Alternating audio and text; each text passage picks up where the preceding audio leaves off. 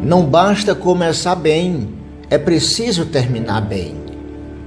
Em 2 Timóteo, capítulo 4, versículo 7, a Bíblia diz: Combati o bom combate, completei a carreira e guardei a fé. Queridos, a nossa vida é como uma corrida. Para conquistarmos o prêmio, precisamos correr de acordo com as normas. Essa é a grande verdade. Não podemos desviar o nosso olhar do alvo. Não podemos nos distrair com as muitas vozes que ecoam em nossa volta. Não podemos quebrar as regras, pois assim seremos desqualificados. Muitos cristãos começaram bem a carreira, mas depois retrocederam no meio do caminho.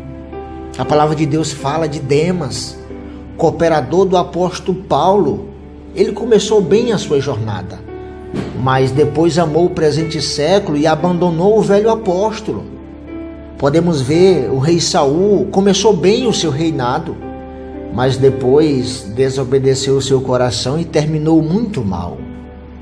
Podemos ver Judas Iscariotes, foi chamado para ser um apóstolo do Senhor Jesus Cristo, ouviu os seus ensinos, viu os seus milagres, recebeu o maior de todos os privilégios, mas desprezou a rica oportunidade, traiu o Mestre e ceifou a própria vida.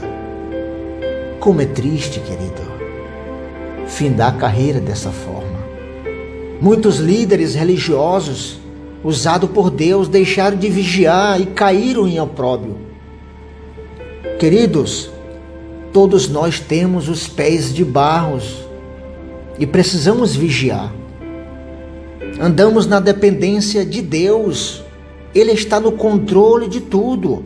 O apóstolo Paulo diz que aquele que está em pé, esse mesmo deve vigiar para que não caia.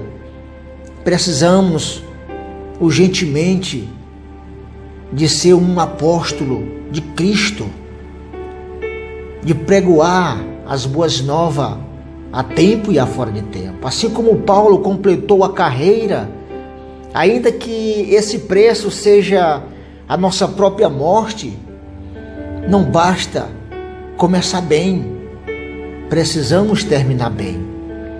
Não basta vivermos bem, precisamos morrer bem. Como é morrer bem, Zedequias?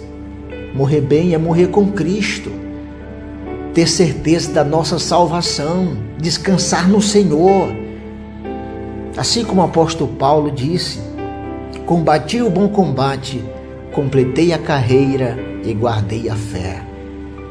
Sejamos lutadores em prol do evangelho da paz. Que os nossos lombos estejam cingidos e os nossos pés estejam calçados na preparação do evangelho da paz. Vamos transmitir as verdades a tempo e a fora de tempo. Deus conta contigo, homem de Deus. Deus conta com você, guerreira do Senhor. Vamos fazer a, a vontade do nosso Deus, que é transmitir essa palavra a todos. Que Deus abençoe, que Deus te dê um dia de paz.